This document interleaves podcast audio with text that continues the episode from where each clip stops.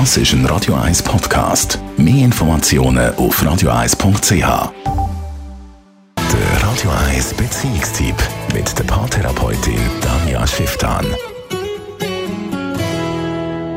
Eine Agenda hat man ja beim Arbeiten, eine Agenda hat man in der Freizeit. Braucht man auch eine Agenda in der Beziehung? Danja Schifter, Radio 1 Beziehungsexpertin. Das ist so eines von den totalen unsexy Themen, ne? weil man findet, ach man, noch eine Agenda mehr, noch mehr regulieren und so.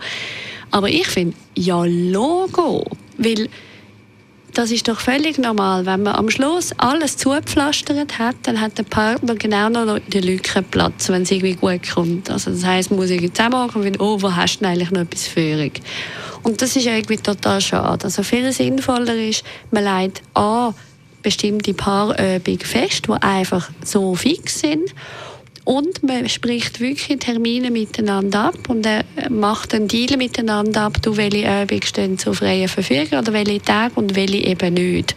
Und da macht es einfach Sinn, dass man eine Partnerschaft genauso als wertvoll und planenswert, also nicht im Sinne von, oh je, die muss man auch noch planen, sondern als wertvoller Teil muss einen Platz einräumen und das kann man nur einsehen, wenn man irgendwie auch anfängt zu verstehen, dass halt sonst man im Leben häufig unendlich ausplant und ausgebucht wäre und dann im blödsten Fall halt total aneinander vorbeikommt. Du hast am Anfang gesagt, es ist eben so ein der unsexy Stempel. Wie kann man das dann so ein bisschen sexier machen, sozusagen?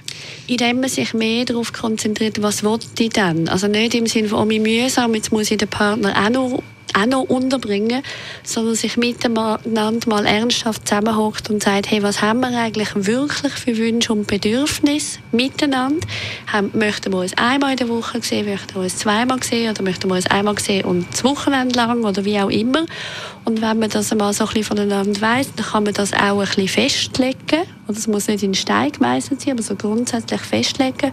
Und dann wird es eben auch zum eigenen Bedürfnis, das frei zu halten. Wenn es immer so ist, dass man erst retrospektiv miteinander aushandelt, dann ist es natürlich, dass es mit einem blöden Gefühl ist, weil dann macht der eine dem anderen Vorwurf, wieso hast du jetzt da auch noch etwas abgemacht, du weißt doch, ich bin dann, bla bla bla bla.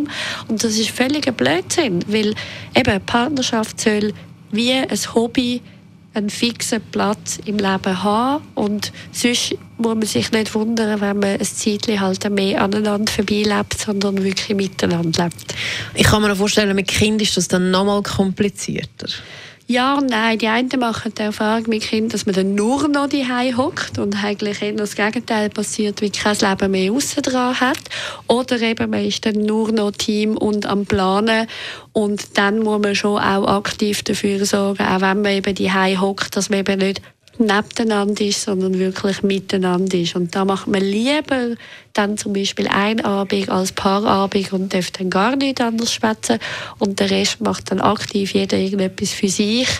Ähm, ja genau, wo man so muss einen Rhythmus finden.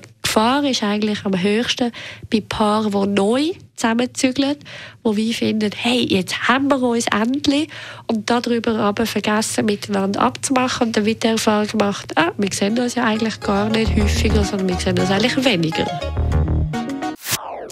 Das ist ein Radio 1 Podcast. Mehr Informationen auf radio1.ch.